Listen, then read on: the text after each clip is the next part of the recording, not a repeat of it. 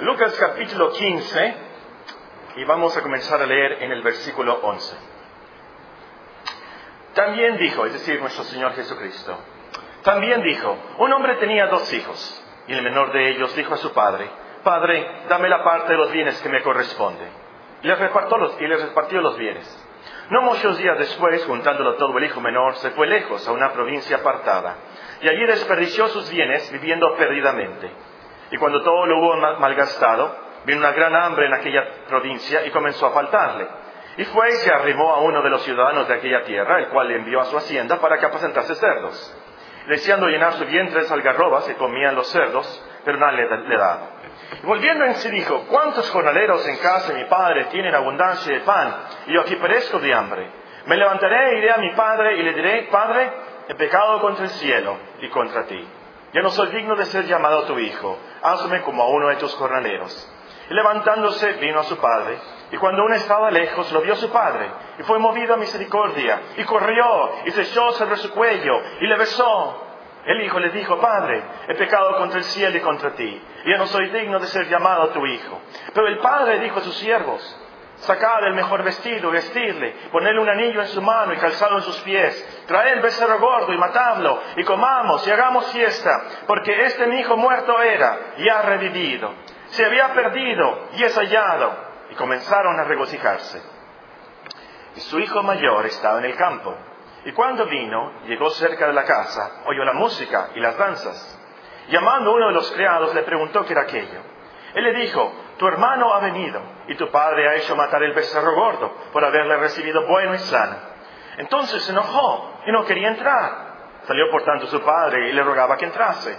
Mas él respondiendo dijo al padre, he aquí tantos años te sirvo, no, haciendo, no, habiendo, no habiéndote desobedecido jamás, y nunca me has dado ni un cabrito para gozarme con mis amigos. Pero cuando vino ese tu hijo, que ha consumido tus bienes con rameras, ha hecho matar para él el becerro gordo. Él entonces le dijo, Hijo, tú siempre estás conmigo y todas mis cosas son tuyas. Mas será necesario hacer fiesta y regocijarnos, porque ese tu hermano era muerto y ha revivido. Se había perdido y es allá. Ahora en la mañana les comenté que ustedes votarían por un nuevo título para este pasaje. Creo que la parábola del hijo pródigo no es muy claro, cuando menos así se titula esta porción de la palabra de Dios de Lucas 15 en adelante, parábola del hijo pródigo. Pero el problema es que la palabra pródigo casi no la usamos, no la conocemos, sí, y también aún si buscamos el diccionario, vamos a ver que significa tanto un hombre desperdiciador como un hombre generoso. La palabra es un adjetivo que describe a las dos personas al mismo tiempo. Es decir, tenemos que escoger una de otra. Por supuesto, en el contexto aquí sabemos que se trata de un hombre desperdiciador. El caso es que al final del sermón esta tarde vamos a escoger otro título para esta porción, cuando menos lo vamos a usar para el Internet, el título para el Internet. Y por cierto, si ustedes no estuvieron con nosotros en esta mañana, les recomiendo mucho que escuchen la primera parte, el primer estudio, pues vamos a hacer unas aplicaciones tomando en cuenta lo que dijimos en esta mañana. Pero al final vamos a tener un voto, una elección de un mejor título para esta porción. Les voy a dar unas opciones para que vayan pensando en qué van a votar. La primera opción, un título posible para esta porción es la palabra parábola del hijo perdido. En nuestro Señor Jesucristo habla de una, oveja perdida, una moneda perdida. Eh, lógicamente podríamos pensar, esto debería de llamarse la parábola del hijo perdido. Pero también otro título posible es la parábola del hijo resucitado. Aquí el padre está muy, muy, emocionado. Tenemos que hacer una fiesta. Este hijo que había muerto ha revivido, ha resucitado. Puede ser aquí la parábola del hijo resucitado. Otro, otro posible título, la parábola de los dos hijos perdidos. La parábola de los dos hijos. No tan solamente había un hijo perdido aquí, había dos, como vamos a ver. Número cuatro, la parábola del hijo más perdido. El primero estaba perdido, pero como vamos a ver, el segundo estaba más perdido. También, número cinco, otro título posible es la parábola del padre más misericordioso. Ustedes pueden leer, especialmente los primeros versículos, la palabra Padre se menciona una y otra vez. Y por supuesto, el clímax de la historia es cuando el Padre está esperando al Hijo, lo ve de lejos y se emociona, dice la Biblia, sus entrañas, literalmente sus entrañas, sintió mucha misericordia, corre, abraza a su Hijo. pura misericordia, puro amor. No lo corre, no lo echa afuera. Eh, no le dice, te lo dije. No, con mucha misericordia, va, corre, lo abraza, lo recibe en casa. La parábola del Padre más misericordioso.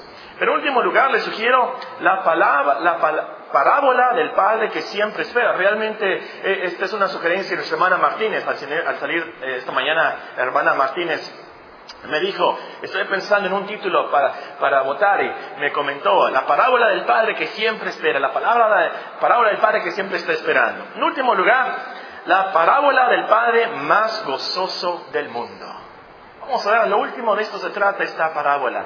Gozo, alegría, contento está el Padre que ha vuelto a su Hijo. Por eso hace una fiesta. Bueno, esos son los títulos que vamos a votar. Usted vaya pensando y al estudiar y a leer eh, esta porción escogen un, buen título. Le voy a pedir a los hermanos, nuestra hermana Nadia, nuestro hermano Malcón, que nos ayudan con los títulos de internet, que tomen en cuenta ahí. Vamos a levantar las manos, vamos a ver cuántos votamos por qué, por cuál título. Muy bien, en nuestro estudio ya llegamos al versículo 25. Versículo 25, después del clímax eh, después de que el padre recibe al hijo y manda que le pongan un vestido, le den el anillo de la familia, le pongan calzado, que traigan el becerro gordo, lo sacrifiquen y van a comer, van a hacer un banquete, van a hacer una fiesta, eh, nos quedamos en el versículo 25. Y su hijo mayor, vean, su hijo mayor estaba en el campo y cuando vino y llegó cerca de la casa, oyó la música y las danzas. El hijo mayor no supo que el hijo menor había llegado, no supo que eh, se había reconciliado con su padre, estaba en el campo, probablemente trabajando, supervisando. Y el rancho ha de haber sido bastante grande, pues dice que fue hasta que se acercó a la casa que escuchó la música y las danzas. La fiesta de bienvenida ya había empezado, luego, luego de haber comenzado. El padre, por supuesto, estaba muy contentísimo, estaba alegre porque su hijo perdido había vuelto, tan contento que hizo un banquete. Sacrificó el becerro gordo, era para una fiesta especial, para eso se guardaba ese becerro gordo en esos tiempos. Contrató música y danzantes también. Y aquí quiero hacer un breve paréntesis, muy práctico y muy apropiado para nuestros días. Hay música para celebrar, hay música para cantar, hay música para celebrar en la casa, por supuesto, pero hay también música para adorar a Dios. Y el problema es que en iglesias, especialmente en nuestros días, no se está usando la música apropiada para adorar a Dios. ¿Qué le, qué le parecería a usted si usted, eh, eh, hay, un funeral, usted me invita, ¿sabes qué? Murió tal persona, quiero que me acompañes a este funeral, tal vez haya la oportunidad de hablar con alguna persona. Y, yo llego al funeral en mi traje de baño. Pues se volvió loco el pastor. Un funeral, ¿cómo se atreve a traer chanclas y, traje de baño? Yo no voy a la boda de, Raquel eh, en shorts y en guaraches. Por supuesto que no. Es una boda. Hay que vestirse conforme a la ocasión. Es un funeral, por supuesto. Hay, que vestirse conforme a la ocasión. E, es un funeral, por supuesto. Y de la misma manera, hermanos, uno tiene que usar la música conforme a la ocasión. En esta fiesta, en este banquete, no era música de funeral. Era música alegre. Contento estaba el padre. Había danzantes. Y el punto es, hermanos, aquí, no podemos usar ritmos mundanos, sensuales, ruidosos, para adorar solemnemente a un Dios santo. No va, no checa, no coteja. Hay un problema aquí. Es como si yo me apareciera en el funeral en shorts. No, no, no cuadra, estás loco. ¿Cómo haces eso? En la iglesia, en la casa de Dios, Hemos de usar música que adora al Señor conforme a la ocasión. No les iba a decir, pero se los voy a decir. Porque ya me los he dicho, pero se los voy a repetir para los que no me han escuchado esto. Y el hermano Marco Duarte ya nos mató, por supuesto, a los ancianos de hace mucho, ¿verdad? El, caso es que algún día no vamos a estar los, los ancianos que estamos ahorita. Algún día no vamos a estar los diáconos que están ahorita. Algún día no vamos a estar los que están aquí, van a estar nuestros hijos y los hijos de nuestros hijos y los hijos de los hijos de nuestros hijos. Hijos y futuros hijos de nuestros hijos que me escuchen en el Internet en el año 2050. Si ustedes adoran al Señor en esta iglesia con música de metal, con música del futuro, que es sensual, con música que no va con la adoración de un Dios santo, santo, santo, nos vamos a levantar entre los muertos. Los ancianos de este día, y así como Samuel, los vamos a aparecer, los vamos a ahuyentar y vamos a destruir esta iglesia. Porque esta iglesia se levantó bajo los principios de que Cristo edifica a su iglesia, la iglesia de Dios, un Dios santo, santo, santo.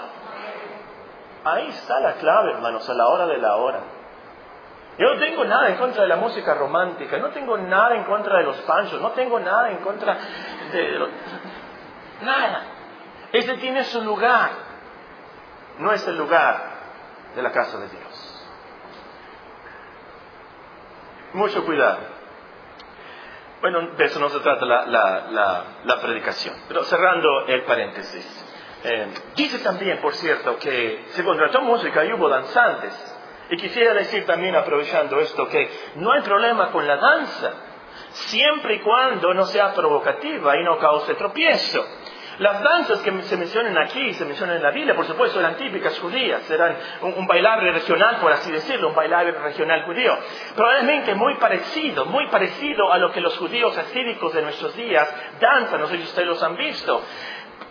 Eso es otra cosa, no tengo problema con eso en la iglesia, así que no voy a hablar de eso. el padre estaba bien contento. El padre estaba muy alegre. Su hijo había vuelto y quería que todos, todos se regocijaran con él. Es como si él, eh, eh, vienen como cuando se encontró la oveja, cuando se encontró la dragma, se encontró esa moneda, estaban contentísimos. Y de eso es uno de los temas principales de esta historia.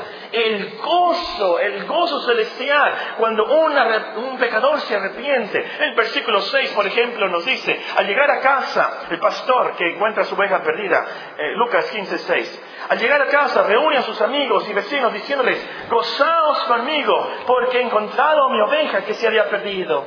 Os digo, ese es nuestro Señor Jesucristo, esta es la conclusión, la lección dice, os digo que así habrá más gozo en el cielo por un pecador que se arrepiente que por 99 justos que no necesitan de arrepentimiento. El versículo 9 nos dice la, lección de, la moneda perdida. Y cuando le encuentra, reúne a sus amigas y vecinas diciendo, gozaos conmigo, porque he encontrado la dragma que había perdido. Así os digo, dice el Señor, que hay gozo delante de los ángeles de Dios por un pecador que se arrepiente. Hay gozo. Este es el tema de esa parábola. Y consideren eso al, elegir el título. Ahora, leemos en el versículo 26 y 27 qué pasó cuando el hijo escucha la música. Pregunta, ¿qué está pasando? Versículo 26, véanlo. Llamando a uno de los criados, le preguntó qué era aquello. Él le dijo, tu hermano ha venido y tu padre ha hecho matar al becerro gordo por haberle recibido bueno y sano. Y nos podemos imaginar al criado que iba, que iba deprisa, iba corriendo y de repente le dice, ¿qué, qué, está pasando aquí? El criado estaba muy ocupado, no se mata un becerro gordo todos los días. El padre había pedido mucho y lo quería ya, ya, ya. El vestido, el anillo, los zapatos, ya los quiero. Nos podemos imaginar, ahí va el criado, muy, muy rápido. Mucha gente viene al banquete. Y claro, rápidamente le reporta, es que tu hermano ha vuelto. Y le dice contento, tu hermano está bien, tu hermano está sano, ha vuelto, tu padre hace una fiesta, un banquete. Todos han de haber estado muy contentos. Cuando el patrón está contento, todos están muy contentos, ¿verdad? Muy contentos todos. Hay una fiesta. Pero la reacción del hermano, véanla, qué terrible es. Nos dice el versículo 28. Entonces se enojó. El hermano mayor se enojó, se enfureció y no quería entrar. No quería entrar. Salió por tanto su padre y le rogaba que entrase. El hermano mayor se disgustó con su padre. Se enojó que su padre recibiera a su hermano. ¿Cómo es posible? Con una fiesta recibiendo al hermano pecador. Y estaba furioso. Ni siquiera se dignó en entrar y saludar y dar la bienvenida a su hermana. El padre lo llega a saber. Y, el padre no dice, déjenlo, después se le va a pasar. No dice eso. Para mí es increíble, pero aquí está en la parábola. El padre personalmente sale y ruega al hijo que entre. Qué padre tan paciente y tan misericordioso. Qué Padre tan paciente y tan misericordioso. Así es Dios con nosotros. Más, hay un versículo que usa esta palabra. San Pablo escribe en Corintios, así que somos embajadores en nombre de Cristo, como si Dios rogase por medio de nosotros, o rogamos en nombre de Cristo, reconciliados con Dios. Increíble. El Padre rogándonos. El Padre rogándonos a nosotros, los hijos. Increíble, pero cierto. Muy paciente, misericordioso el Padre. Pero el Hijo sigue enojado, sigue furioso. Y vean la respuesta, vean cómo le contesta al Padre en el versículo 29. Y nos podríamos imaginar que contesta con un tono de enojo, falta de respeto. Versículo 29. He aquí tantos años te no habiéndote desobedecido jamás. Nunca me has dado ni un cabrito para gozarme con mis amigos. Pero cuando vino este, tu hijo, aquí ha consumido tus bienes con prostitutas, has hecho matar para él el becerro gordo. Y aquí descubre su corazón, descubre su verdadera personalidad. Cada frase describe su odio, su hipocresía y su resentimiento. Primero dice, he aquí tantos años te sirvo. Literalmente la frase dice, tantos años que me he esclavizado. Es lo que dice el hijo. Tantos años que me he esclavizado. No veía a su padre como padre. Veía a su padre como un déspota no servía al Padre con amor, no servía al Padre como un hijo, le servía por compromiso, le servía por costumbre, le, servía para ganar méritos, para ver que ganaba del Padre. Es más, no sé si ustedes notaron, ni una vez le dice Padre, ni una sola vez le dice Padre. Todo lo contrario al hijo menor, una y otra vez dice, Padre, Padre, Padre, Padre. Pero este ni una sola vez le dice, Padre. Luego dice algo increíble, no habiéndote desobedecido jamás. ¡Qué soberbia! ¡Qué ignorancia de la maldad en su propio corazón! El, aún el hecho que no entró a la fiesta después de que el padre ruega muestra que era un hijo desobediente. Después de que el padre le ruega, no le obedece. Además, acusó a su padre de injusticia y de ingratitud.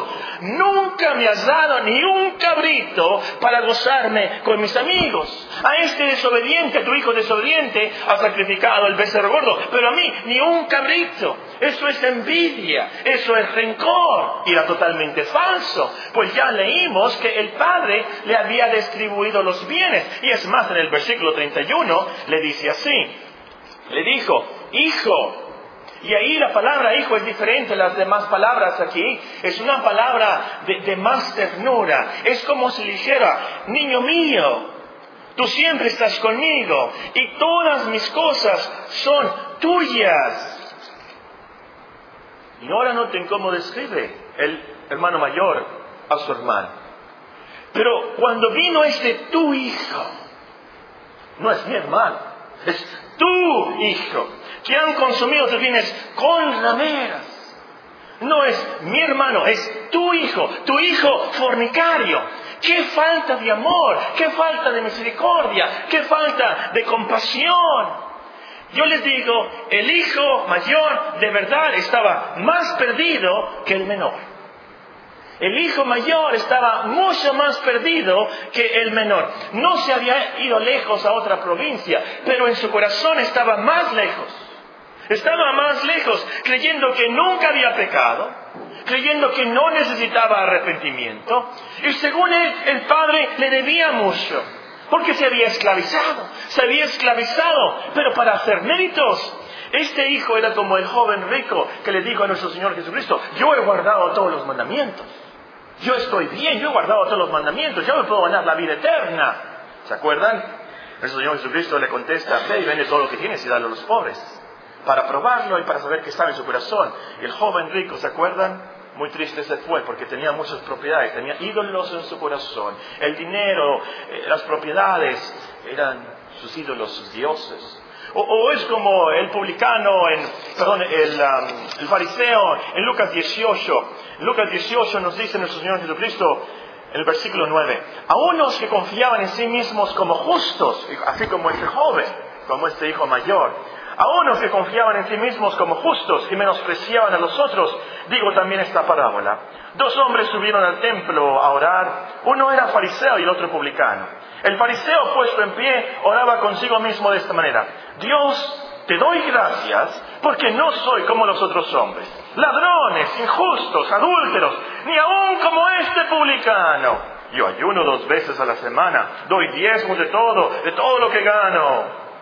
Mas el publicano, estando lejos, no quería ni aún alzar los ojos al cielo, sino que se golpeaba el pecho diciendo, Dios, sé propicio a mí, pecador. Os digo que este descendió a su casa justificado antes que el otro, porque cualquiera que se enaltece será humillado, el que se humilla será enaltecido. Yo creo que estaba peor, estaba más perdido. Y a lo último, qué arrogancia, qué elitismo, ni siquiera se digna por civilidad, por educación, saludar a su hermano en la fiesta de bienvenida. Ni siquiera quiere entrar después de que le riegan, no de que, de que le ruegan. No participa del gozo, de la alegría del Padre. No entendió el gozo del Padre al ver a su hijo arrepentido que había llegado. No tenía nada de amor por su hermano. Él era un asesino estaba peor que el hijo menor. Era un asesino. Primera de Juan nos dice, el que no ama a su hermano es un homicida. Egoísmo, odio, elitismo.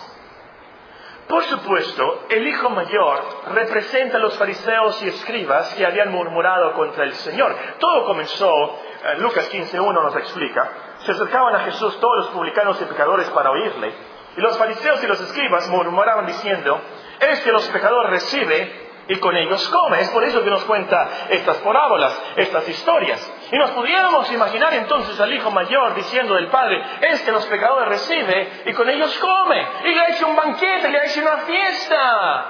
Por supuesto, el hijo mayor representa a los fariseos y a los publicanos, perdón, a los escribas de ese día. Pero también representa a algunos cristianos de nuestros días. Cristianos que siempre han estado en la casa de Dios, desde que nacieron, por así decirlo.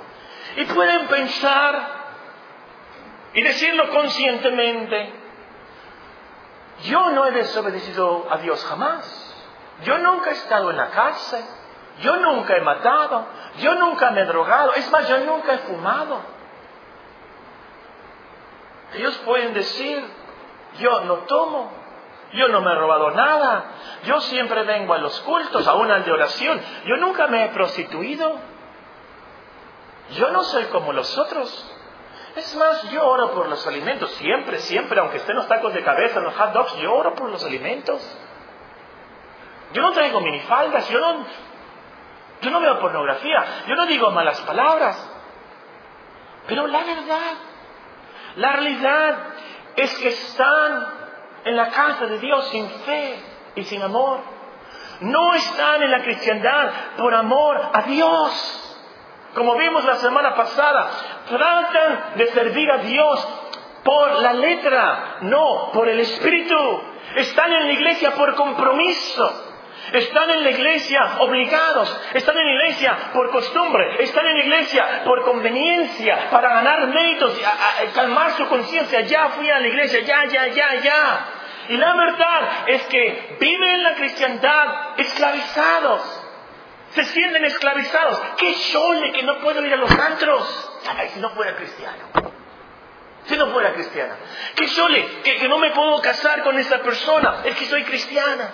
Qué sole que tengo que ir en la mañana y tengo que ir en la tarde, el domingo. Qué sole que no puedo emborracharme, me gustaría que... Qué sole que... Y no viven la cristiandad por amor a Dios. Y qué terrible. Esto también es como el hijo mayor.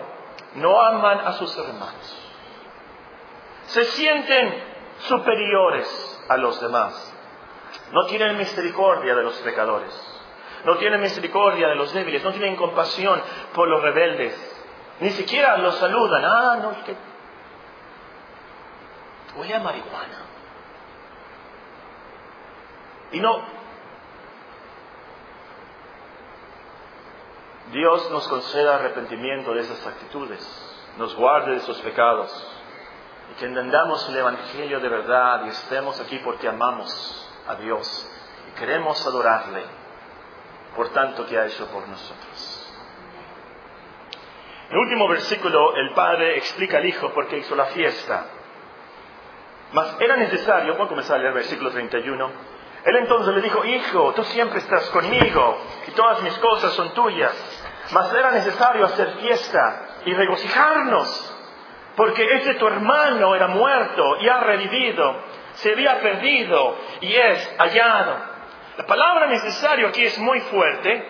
Era necesario hacer fiesta. Se puede traducir, teníamos que hacer una fiesta. Era imprescindible hacer una fiesta. Era esencial hacer una fiesta. Y luego le recalca al hijo mayor que era por su hermano.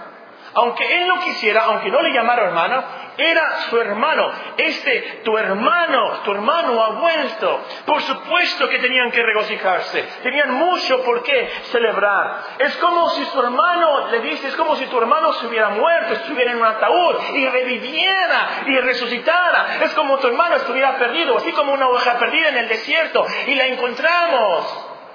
Una oveja perdida en el desierto, ¿se acuerdan cuando estudiamos esa historia? Es, cuestión de vida o muerte, hay que encontrarla. Una oveja perdida en el desierto se muere. Y así le dice que este hijo estaba perdido, eh, eh, eh, perdido a muerte, tenemos, y lo hemos encontrado. Y aquí, por supuesto, resalta algo del gran milagro de la salvación de Dios. No es casualidad que, que nuestro Señor Jesucristo use estas palabras describe a los pecadores que están lejos de Dios, describe a los pecadores que viven sin Cristo. La Biblia dice en Efesios 2 que nosotros estábamos muertos en nuestros delitos y pecados estábamos muertos, pero en Cristo Él nos ha revivido, nos ha dado vida en Cristo. Nosotros estábamos perdidos como ovejas sin pastor, pero Cristo nos ha encontrado. Ese es el gran milagro de la salvación. Y por eso vino el Señor Jesucristo a buscar lo que se había perdido, para darnos vida. Por eso murió en la cruz, para que hubiera gran gozo en el cielo. La alegría el contentamiento, la satisfacción de Dios en salvar a su pueblo. Ese es el gran tema de esta parábola también. No sé si ustedes se han fijado en Hebreos capítulo 12. Después de Hebreos 11 tenemos Hebreos 12 y nos dice por qué Cristo sufrió lo que sufrió. Nos dice Hebreos 12, Voy comenzar en el versículo 1, tremendas las lecciones. Por tanto, nosotros también, teniendo alrededor nuestra tan grande nube de testigos, despojémonos de todo peso y del pecado que nos asedia y corramos con paciencia la carrera que tenemos por delante. Puestos los ojos en Jesús, el autor y consumador de la fe, el cual por el gozo puesto delante de Él. ¿Por qué Cristo sufrió lo que sufrió? ¿Por qué fue a la cruz? A lo último fue por el gozo de Dios. Los que están en, cuando nos dice ahí nuestro pasaje de Lucas capítulo 15, y cuando le encuentra reúne a sus amigas y vecinas diciendo, gozaos conmigo porque he encontrado la rama que se había perdido. Así os digo que hay gozo delante de los ángeles de Dios. Es el gozo de Dios. No es el gozo de los ángeles, claro que los ángeles se regocijan, pero está hablando del gozo de Dios. Y a lo último de esto se trata esta historia. A lo último, por eso vino Cristo. A lo último, por eso nos salvó. Por el gozo de Dios. Y esto, hermanos, es lo que nos debe de emocionar, es lo que nos debe de motivar en la vida cristiana, el gozo de Dios. Vamos a terminar con unas aplicaciones de lo que hemos estudiado desde el versículo 11. Si usted no estuvo con nosotros en esta mañana, le recomiendo mucho que escuche en el internet el, mensaje. Si no tiene internet, pídenos una copia, un CD y se lo vamos a dar con mucho gusto. Unas aplicaciones directas y prácticas de lo que hemos visto. Número uno, recordemos que el pecado es contra Dios. El pecado en primer lugar es contra Dios. El Hijo dice, he pecado contra el cielo y contra ti. Voy a ir a decirle a mi padre, he pecado contra el cielo. Es una expresión ahí en judía, he pecado contra Dios. José, ¿se acuerdan niños en la historia de José? La esposa de Potifar lo quiere seducir. A José le responde, ¿cómo pues haría yo este grande mal y pecaría contra Dios? Era un pecado contra Potifar, por supuesto, su jefe. Pero en primer lugar, era un pecado contra Dios. Cuando usted desobedece a su padre o a su madre, usted está pecando contra Dios. Cuando tú le contestas así a tu madre, le estás pecando contra Dios. Cuando tú ves esas cosas en el internet que no debes de ver, cuando tienes rencores, cuando dices mentiras, cuando eres insumisa, cuando no amas a tu esposa como debes, cuando eres flojo en tu trabajo, cuando no estudias como debes de estudiar, pecas contra Dios. Ese es el gran problema del pecado. No tanto que nos puede causar problemas personales o enfermedades, no tanto que nos lleva a problemas con los demás. El problema es que pecamos contra nuestro Creador, el que nos hizo, el que nos sustenta como acabamos de cantar, el que nos da el aire para respirar. Ojalá que algún día te vuelvas loco como yo y pienses, le digo a la iglesia esto, ¿verdad? No sé si soy el único que piensa, estoy vivo, yo existo, yo soy. Y si yo no existiera, ¿dónde estuviera? vivo, yo estoy vivo. Es Dios quien me dio esta vida. Es Dios quien me dio su ley. Es Dios quien me sustenta. Es Dios que será el juez al final. Y como cristianos, hermanos, es Dios nuestro gran Salvador. ¿Cómo vamos a pecar contra Dios? Ese es el problema. Entonces tenemos que arrepentirnos de nuestros pecados contra Dios. Confesar nuestros pecados a Dios. Número dos, asegurémonos que nos hemos arrepentido. Una decisión sin arrepentimiento no sirve de nada. Una oración de fe sin arrepentimiento no sirve de nada. Tenemos que arrepentirnos, volvernos de nuestros pecados a Dios, entristecernos, odiar nuestros pecados, volvernos a Dios confiados en la misericordia de Dios por su bondad en Cristo, por los méritos de Cristo, que por el sacrificio de Cristo Él nos recibe y nos perdona. Y entonces nos esforzamos de dejar todos esos pecados y hacer lo que agrada a Dios por amor por gratitud. Eso es el arrepentimiento. Número tres, vayamos a Dios tal como somos de pecadores. El hijo menor fue tal y como estaba. Él no dijo, bueno, cuando consiga unos dragmas y pueda comprarme un vestido, porque qué vergüenza, ¿cómo me va a ver así mi familia? ¿Cómo va a ver mi papá? No traigo zapatos, qué vergüenza, mejor después. Él fue hediondo, apestoso a puercos. Él fue tal y como estaba, sin zapatos, todo haraposo. Él llegó sucio y hambriento a la casa de su padre. Él fue tal como estaba. Entonces, no pienses, yo me voy a acercar a Dios, yo me voy a, ir a, la iglesia, yo voy a, ahora sí, de verdad, eh, seguir las cosas de Cristo cuando, cuando me porte un poquito mejor, cuando deje mi vicio, cuando sepa más, cuando yo sienta un poquito más de arrepentimiento, cuando tenga un poquito más de fe, cuando, cuando yo logre más, cuando... No, no, no. Ve tal y como estás. Pero es que no entiendo. Es que yo no puedo llorar como llora la hermana. Es que yo no, ve y tal y como estás.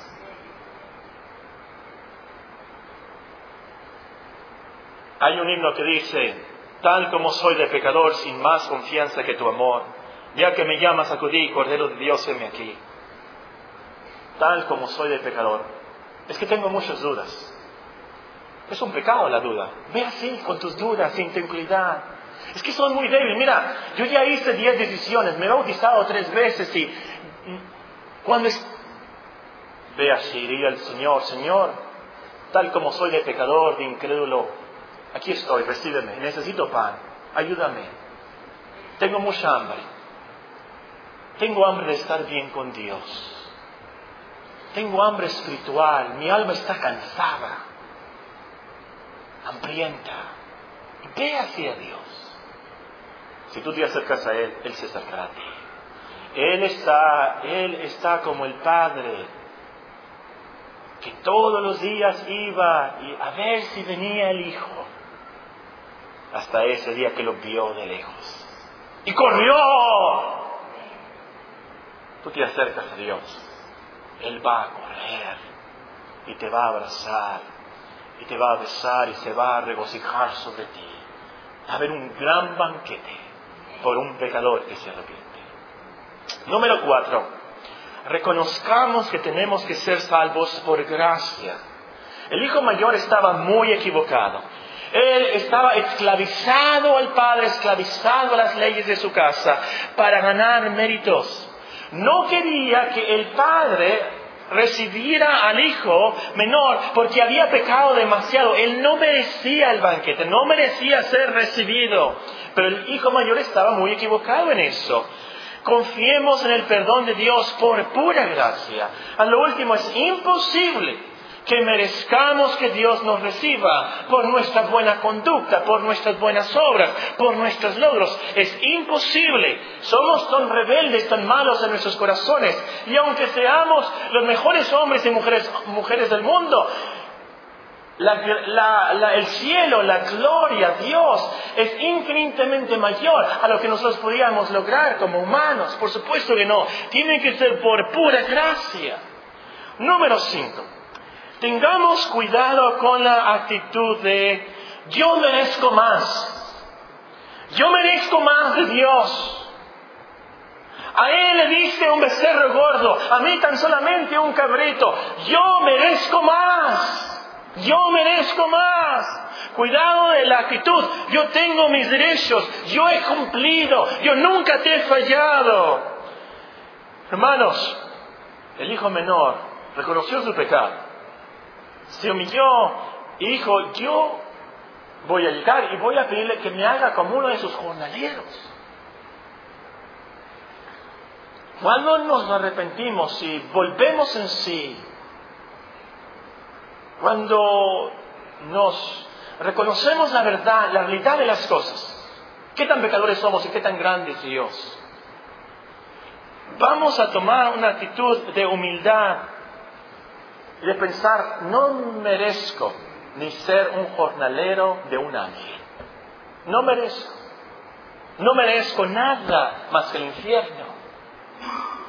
Con humildad entonces reconociendo la inmensa gracia de Dios en recibirnos, aunque no merecemos nada más que el infierno, estemos contentos, satisfechos con lo que Dios nos da en esta vida. Mencionamos algo de esto en esta mañana, algo de esto en esta mañana, y es algo que le pasó a Saf en el Salmo 73 y algo que el diablo nos puede tentar mucho a nosotros. ¿Por qué a ese amigo que ni siquiera va a la iglesia, ni siquiera es bueno, ni, siquiera atiende a su esposa, a sus hijos, es, un hombre flojo, es un hombre inmoral y le va tan bien. Tiene un Mercedes Benz, tiene una casa en los lagos. Y, yo, soy cristiano, que he tratado, que me levanto en la mañana buscando a Dios, que oro a Dios y me va tan mal. ¿Por qué? ¿Por qué Dios le da a esos y a mí apenas el consigo para la Banamex que caen. ¿Por qué? Como veíamos en esta mañana, Dios tiene su propósito en esta parábola. Dios tiene el propósito para cada uno de nuestras vidas. Al final vamos a saber, vamos a ver el panorama completo y vamos a decir, ah, por eso no me dio eso. Por eso me tuvo así. Por eso me pasó eso. Por eso ese sufrimiento. Por eso esto. Vamos a glorificar a Dios. Entre tanto, lo que nos debe de calmar, lo que nos debe de contentar es que tenemos a Dios. Eso es lo máximo. De que podamos tener a Dios como nuestro Dios, nuestro Salvador. Pero en último lugar, asegurémonos que no somos elitistas, no seamos soberbios como el hermano mayor. Saludemos a todos los que vienen a la iglesia, a todos. Tengamos compasión de los hermanos menores, mucho amor y misericordia por ellos, así como el Padre. Que viene un cholo, apestoso a marihuana, que viene una mujer de la calle, saludemos. Se acercan a Dios, invitémoslos a nuestras casas a comer. Ayudémosles a conocer lo que es la inmensa bondad de Dios para con nosotros en Cristo. Cada uno de la iglesia, salude, por favor. Si viene alguien y usted lo reconoce, no es que esa se casó estando embarazada. No, es que ese, yo, ese, estuvo en Alcohólicos Anónimos. Yo me acuerdo, me dijo en el... No, es que... Eh,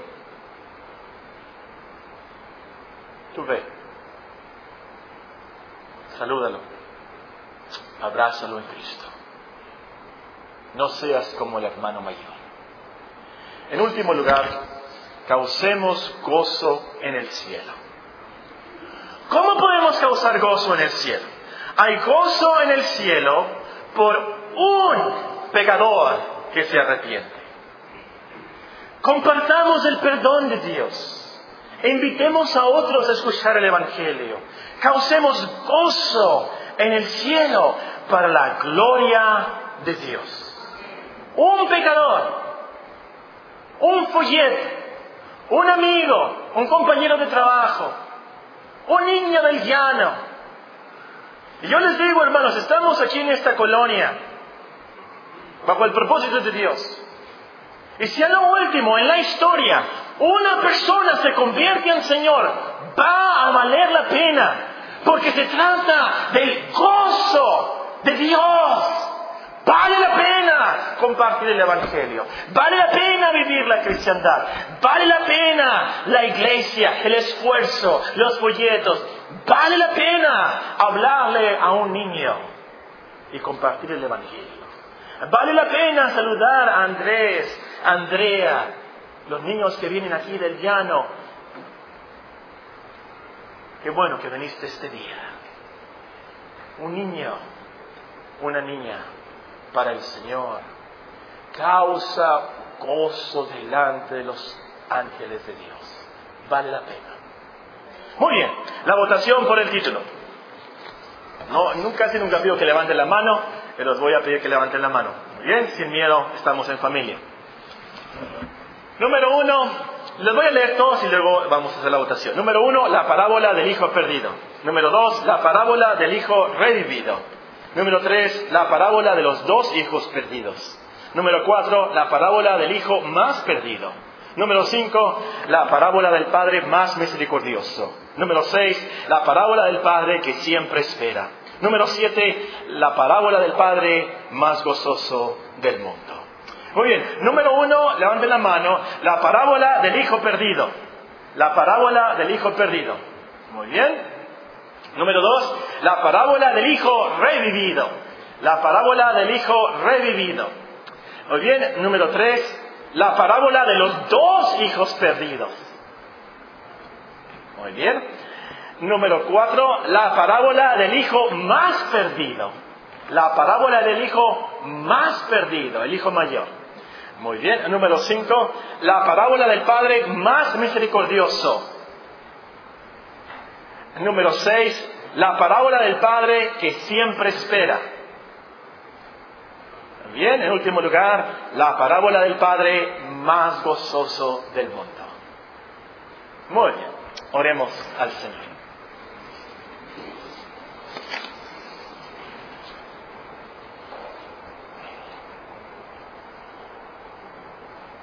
Al salir de las puertas de esta iglesia esta tarde, yo quiero que te vayas, quiero que se vaya con el pensamiento, Dios recibe a pecadores. Él es inmensamente misericordioso. Él está listo para recibirnos.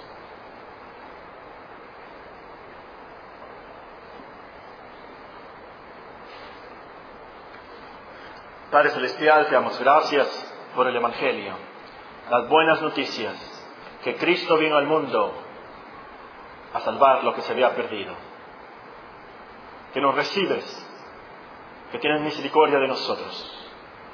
Te pedimos esta tarde que el Espíritu Santo implante esas lecciones en nuestros corazones. Concédenos el arrepentimiento, la fe, la humildad que necesitamos. Que haya gloria en el cielo. Que hoy día sea un día de salvación. Úngenos de lo alto. Te pedimos que nos ayudes esta semana a vivir para ti, a vivir la cristiandad. Que los hombres vean nuestras buenas obras y te glorifiquen a ti, nuestro Padre que está en los cielos.